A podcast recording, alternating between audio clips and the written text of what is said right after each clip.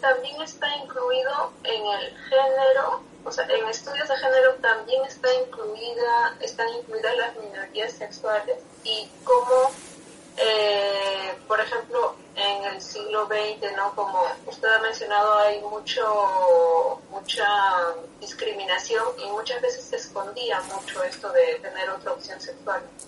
Eh, y si eso dificulta los estudios por la falta de fuentes o cómo se podría abordar, digamos, en, este caso, porque hay varios que son rumores, eh, se dice, pero eh, cómo podríamos nosotros eh, abordar esas fuentes. Bueno, eh, vamos a ver, yo creo que está ya muy implantado que la historia de género, que debería ser género, masculino y femenino, es femenino, ¿no? Yo hablo de géneros en general para entendernos, pero yo pienso que la historia de la homosexualidad o, de la transexualidad, pues en sí mismos son, son temas eh, específicos, ¿no? Porque mm, supondría pues un género distinto, pues creo que no, porque ya te cuenta que la palabra género sale eh, de, la lingüística, ¿no? Y entonces hay género masculino, género femenino, son especialidades, más bien se suele hablar de orientación social, eh, o, de, sexualidades eh, periféricas, etcétera. El tema de fuentes es general, no es solo, es para todo. Tenemos que yo hago historia de las mentalidades, no historia social e historia de las mentalidades. También se decía que no hay que no hay fuentes y hay fuentes, claro que sí, porque todo lo que es una actividad humana eh, se acaba eh, teniendo su reflejo en las fuentes que se conservan, ¿no? Y, el asunto es que hay que buscarlo y a veces hay que eh, darle la vuelta a la fuente, es decir, la intersexualidad históricamente es el hermafroditismo. El, intersexual era, históricamente se le llamó el hermafrodita. Yo que sé, eh, la sexualidad, eh, pues tenía, perdón, la homosexualidad tenía otros nombres, como, como, ya, como, como ya sabemos, hay que buscar a través de otras palabras, como, como, como siempre hacemos eh, los historiadores utilizamos los términos actuales, tenemos que buscar los términos históricos de cada momento que se refieran a eso y encontrarlo, pues yo que sé, sobre todo eh, eh, fuentes en el mundo, en, el mundo judicial, en la vida cotidiana, en las crónicas, en tantas cosas y sobre todo cuando hay cuando hay polémicas, debates, yo me refería al tema al tema de, Enrique IV de Castilla es que tiene que estar ahí, porque cuando hay un tema como ese, eh, tus adversarios políticos en ese caso lo utilizan, ¿no? Y por lo tanto queda, queda rastro en, en las fuentes. Claro que sí. Probablemente cada tema necesita su propia metodología, etcétera, y habrá que buscarlo y, hacer lo que se pueda con las fuentes, pues haciendo historia, historia comparada, reflexionando, utilizando eh, eh, todo lo que sabemos sobre ese tema estudiado por otras ciencias sociales, un, trabajo que hemos hecho en otros momentos de la evolución historiográfica con temas que parecían muy difíciles. Se empezó con la historia política, ¿no? Porque eh, las fuentes son muy evidentes, ¿no?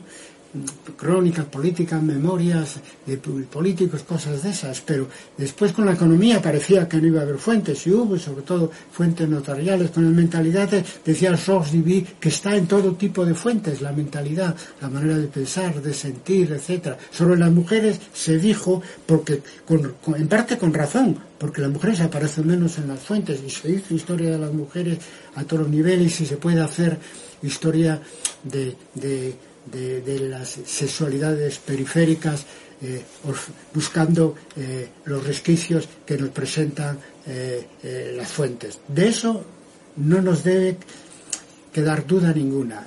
Lo único que no aparece es lo que no se busca. Lo único que no aparece a la hora de buscar datos para, para, para hacer una investigación es lo que, lo que no se busca. Y aquí estamos en cuanto a lo de sexualidades opciones sexuales minoritarias en el, en el principio de todo. Es decir, bueno, a ver, ¿cómo? Porque no hay referencias bibliográficas, si las hay, son escasas, quizá Estados Unidos hizo algo más, etcétera, pero muy escaso, ¿no? Entonces por ahí queda mucho camino por recorrer y quizás para, historiadores que, inicien sus investigaciones y, que pueden llevarlas adelante, pues sean homosexuales o no, sean transexuales o no, etcétera, ¿no? Porque hay que buscar la transversalidad en la medida de lo posible, es decir, eh, por eso insisto tanto yo que para hacer historia de la mujer no es necesario ser, ser mujer. A veces son colegas, queridas, queridas colegas, me han dicho a mí, bueno, no, porque a lo mejor no entiendes. O sea, no, te falta la sensibilidad.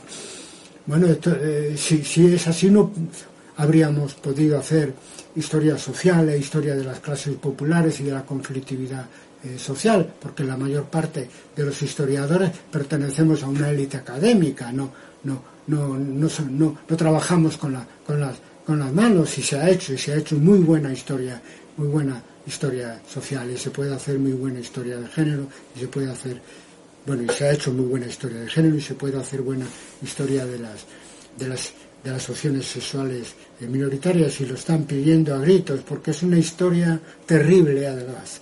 En España no quizá abunda un poco en ese sentido la persecución del franquismo sobre los homosexuales y todo Y es, y es una cosa terrible, aunque eh, todo lo que tiene que ver con la dictadura en España es todo terrible, ¿no? Porque fue un, un régimen muy, muy represivo, pero eh, es distinto cuando hay una motivación política y cuando eh, lo que hay pues es un desprecio por el ser humano ese que simplemente tiene otra manera de entender la, la sexualidad. Esas son las cosas que cuentan, todo lo que está saliendo a la luz es conmovedor y tremendo, lo cual debía conmovernos a los historiadores y animarnos a ir en esa dirección no solo, no solo en lo tocante a esas sexualidades, sino también a incluir más el enfoque de género, de género femenino.